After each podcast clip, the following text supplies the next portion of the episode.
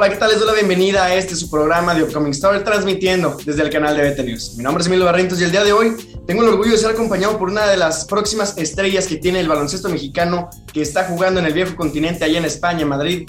Primero que nada, Víctor, buenas noches, ¿cómo te encuentras allá en Tijuana, Baja California? ¿Qué tal, Emilio? Buenas noches. Eh, bien aquí, en la concentración de cara al FIBA Américas. Muy contento de estar aquí contigo y gracias por la oportunidad. Así es, y bueno, Diego, eh, perdón, Víctor, como sabemos, tenemos el tiempo un poco medido, así que entrándonos en esta entrevista, quiero que me cuentes primero lo básico. ¿Cómo es que te adentras en el mundo del baloncesto? Pues yo empecé a jugar baloncesto por, por mis padres porque me metieron a, en el colegio.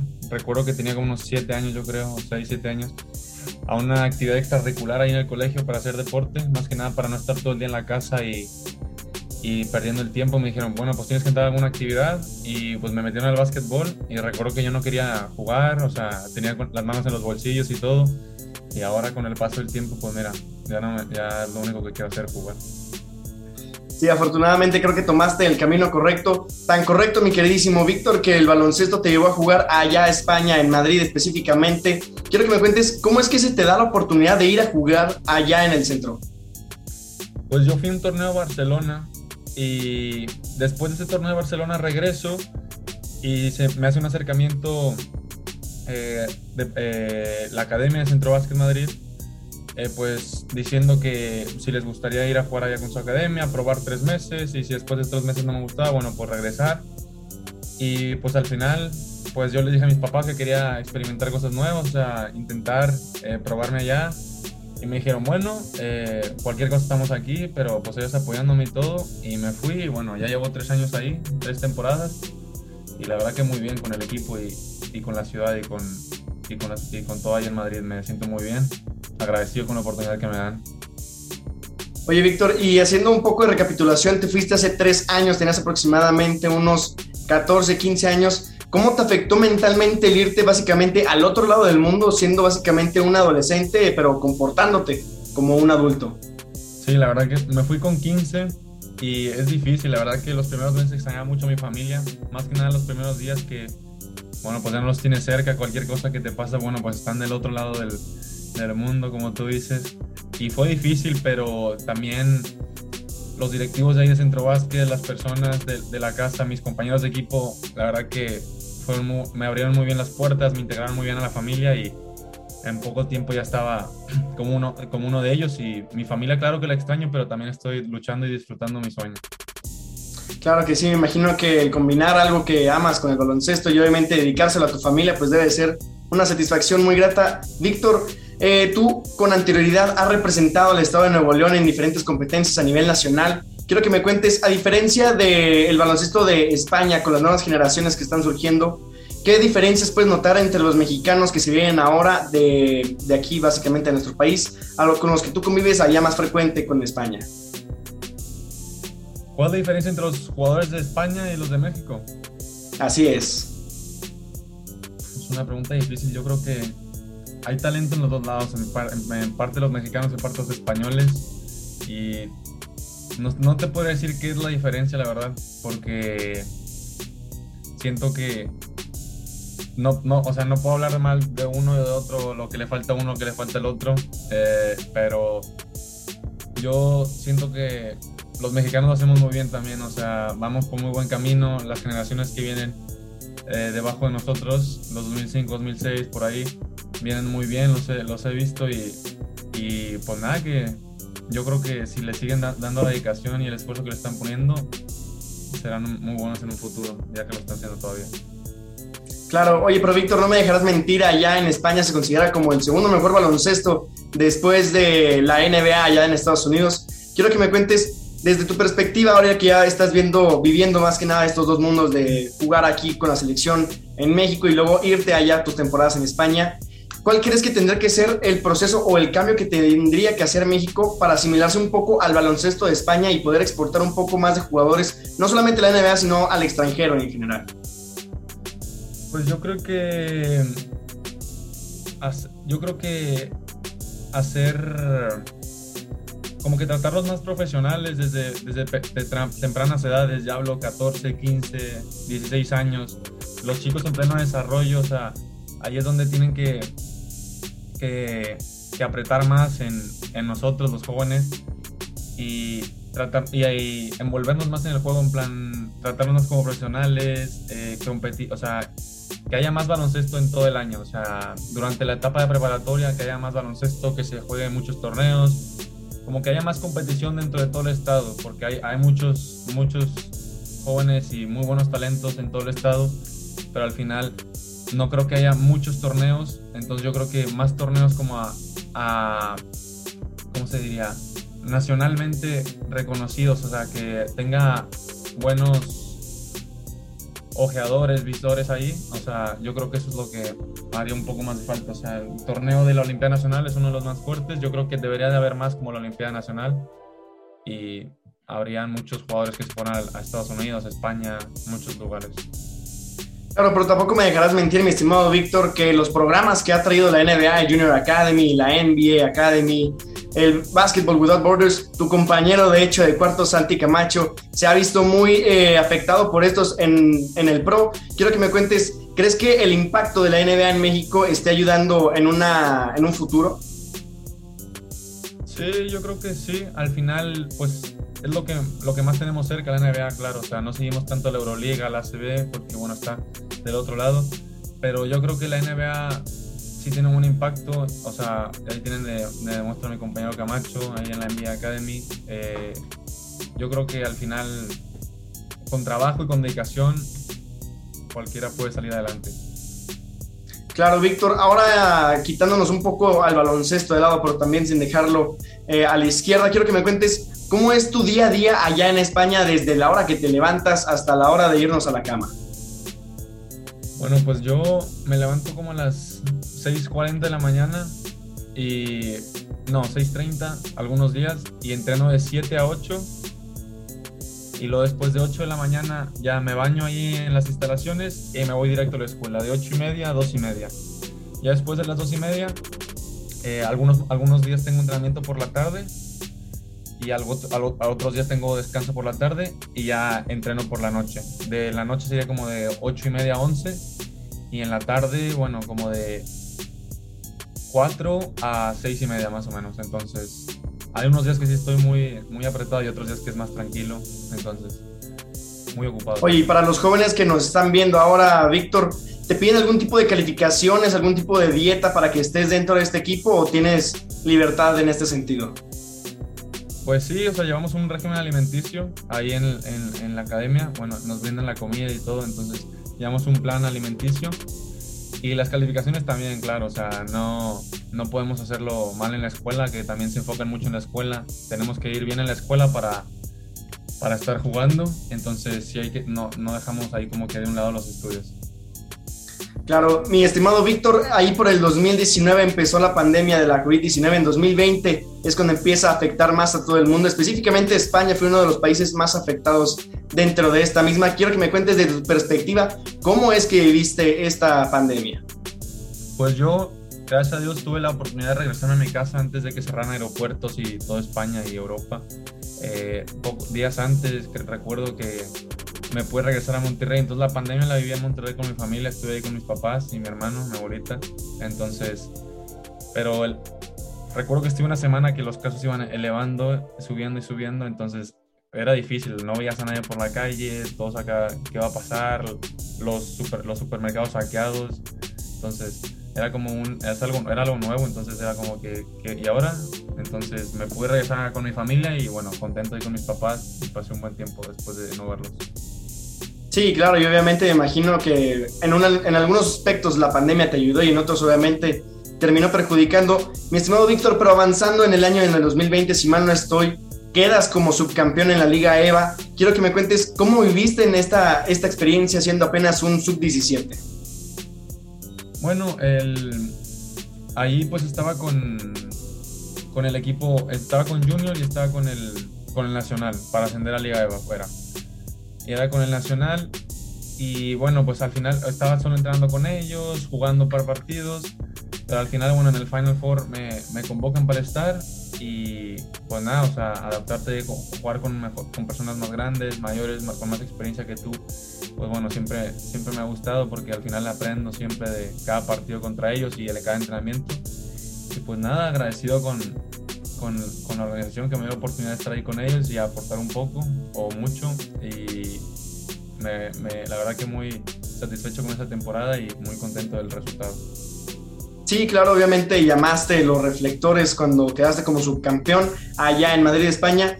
Víctor, preguntarte, muchos mexicanos han optado por irse al viejo continente, como lo has hecho tú, a jugar básicamente a un nivel más alto, como es el caso de Gael Bonilla, Diego Willis también estuvo por allá, Isael Silva, si mal no estoy también por algunos tiempos estuvo allá en, en Madrid, en, España específicamente, pero también otros optan por irse a las universidades de la NCAA, de la NJCAA, ahí tenemos también a los Border Boys, uno de tus compañeros, Andrei Tobar, me imagino que tendrá en mente una de estas opciones. Para tu futuro, Víctor, ¿qué esperas tú? ¿Profesionalizarte así como lo está haciendo Gael Bonilla allá en España? ¿O prefieres buscar una beca en la NCAA? Pues es algo que todavía estoy hablando con mis papás. Eh, creo que voy a esperarme ahí que pase el premundial ya para ver todo las, pues los ofertas, los acercamientos que tengo y hablando con mis papás, tomar la mejor decisión para mi futuro, para mí como, como persona, para desarrollarme como jugador y también lo académico. Pero a mí me gustaría seguir en, en España, profesionalismo, pero no descarto no ser ninguna opción todavía, ninguna puerta y pronto daré la noticia.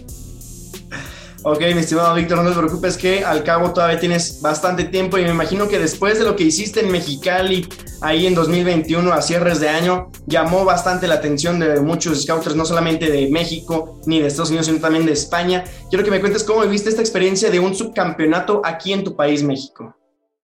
Bien, la, verdad que muy contento, más que nada que fuera aquí en México, que mi familia pudiera ir, eh, después de no verlos, que ahí, ahí verlos en las gradas no pude abrazarlos porque era, era ahí como que burbuja por el COVID, pero verlos ahí en las gradas, bueno, después de mucho tiempo que no me habían visto jugar un partido en vivo, verlos ahí, bueno, fue un orgullo para mí representar a México también y representar a México en el equipo que teníamos, la amistad que formamos, la familia. La verdad que muy satisfecho, muy contento. Ahí, bueno, el primer lugar se nos, se nos fue, pero, pero ahora, ahora venimos mejor y, y más fuertes para, para lo que viene. Sí, la verdad es que trae una selección bastante fuerte. Hablaremos de ella en unos minutos, mi estimado Víctor. Pero preguntarte, al final del día terminan en segundo lugar, pero con ese sabor semi amargo. ¿Por qué? Porque también quedas en el quinteto inicial junto con Santiago Camacho ahí en el, en el quinteto por parte de la FIBA. Quiero que me cuentes, ¿te sientes satisfecho tú al el simple hecho de quedar en el quinteto pero no ganar el campeonato? Pues yo hubiera preferido ganar el campeonato y no quedar en el quinteto ideal.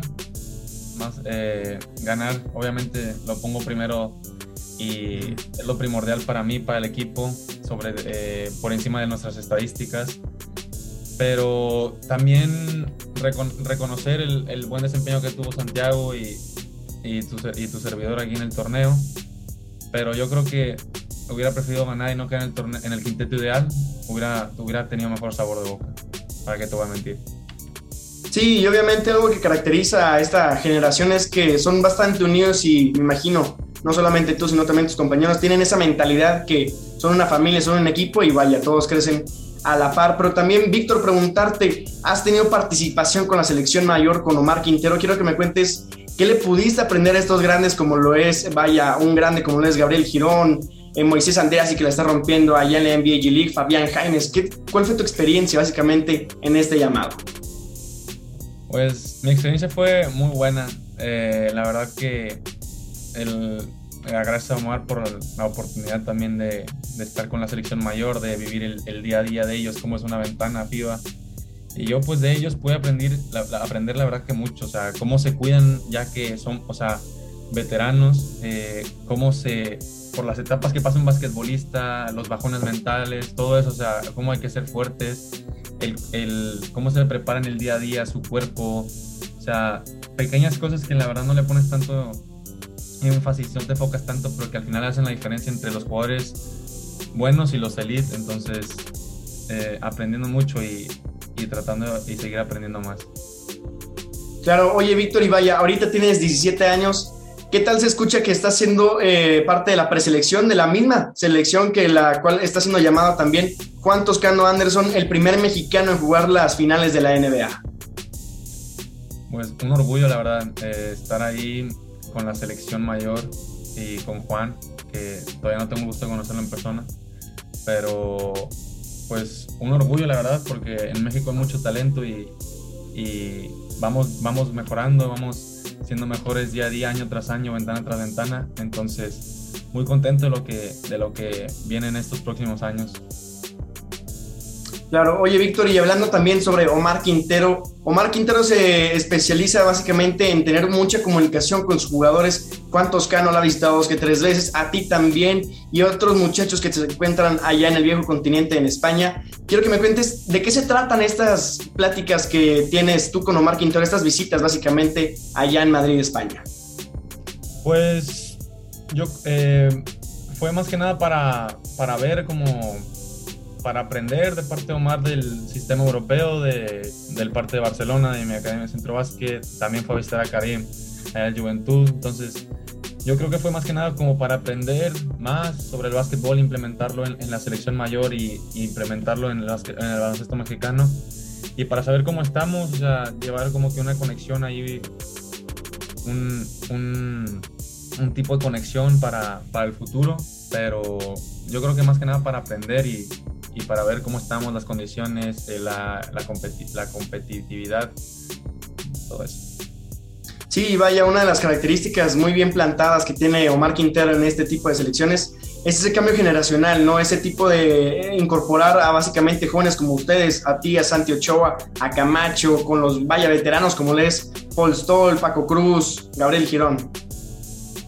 Sí, pues la verdad que está muy bien porque eh, nosotros, Santiago, Ochoa y Camacho y, yo, podemos, ir, eh, podemos estar aprendiendo ahí de los veteranos y, y coger confianza de ellos, eh, más que nada para que en un futuro tengan, hagamos un buen papel y rendir también como lo han hecho ellos a lo largo de los años y dar lo mejor de nosotros para representar la camiseta de México con, con orgullo siempre. Claro, Víctor, y ahora hablando sobre representar ese jersey que en el pecho dice México. Mañana van a jugar su primer encuentro allá en, el Auditorio Sonkis en Tijuana, Baja California. Quiero que me digas, ¿qué sientes tú al escuchar estos nombres como lo son tus compañeros Andrei Tobar, que está con los Border Boys, Aram Soki, que también le está rompiendo allá en Estados Unidos? También tenemos a tu compañero de cuarto, Santiago Camacho, Santiago Ochoa, que viene bastante bien ahí con los HD Toros. ¿Qué expectativas tienes con este gran equipo que te está eh, acompañando allá en Tijuana? Pues las expectativas son altas, no te voy a dentro del equipo. Eh, queremos, lograr, queremos hacer historia, lograr el pase al, mundial y, ¿por qué no también estar en el podium, ganar una medalla, sacar una medalla? Y mis compañeros, pues yo muy contento con, su, con sus desarrollos. La verdad que me, me siento muy feliz por cada quien con diferente camino, pero al final de todo eh, mejoramos, somos mejores personas y lo, juntamos aquí en el grupo y la verdad que siente un grupo muy unido, una familia, como te decía antes, y muy contento con el desarrollo de cada uno. A Camacho y a, y a Pony, a Andrei lo llevo conociendo ya de hace tiempo y a Ochoa, entonces muy contento con, con, con todo el desarrollo que han tenido.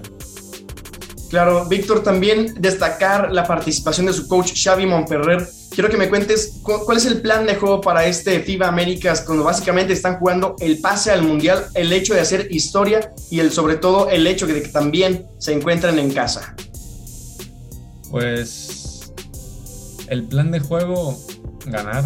Eh, no te puedo decir otro, ganar, eh, defender la casa, tenemos el apoyo de la casa, entonces, competir juego tras juego y es una, es una competencia rápida. Entonces, si perdemos, nos olvidamos, vamos al siguiente juego. Si ganamos, nos olvidamos y esto es para el siguiente partido. Entonces, Xavi, de, su parte, muy bien, muy profesional, la verdad, con dos semanas de, de, pues, de, tiempo de desarrollo. Al final ha hecho muy buen trabajo y nos hemos, nos hemos incorporado muy bien todos y siento que vamos muy bien, muy preparados para, para el torneo. Perfecto, mi estimado Víctor. Ya para cerrar esta entrevista, un mensaje que le tengas que dar a la afición mexicana que te estará viendo, tenlo por seguro, allá en Tijuana, Baja California, en el Auditorio Kids.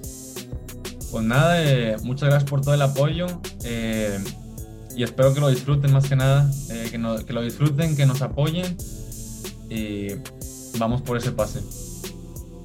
Pues bueno, señores señores, ahí están las palabras de Víctor Valdés, el seleccionado mexicano sub-18 que estará en búsqueda del boleto para el Mundial sub-19 2023. Víctor, muchísimas gracias, buenas noches.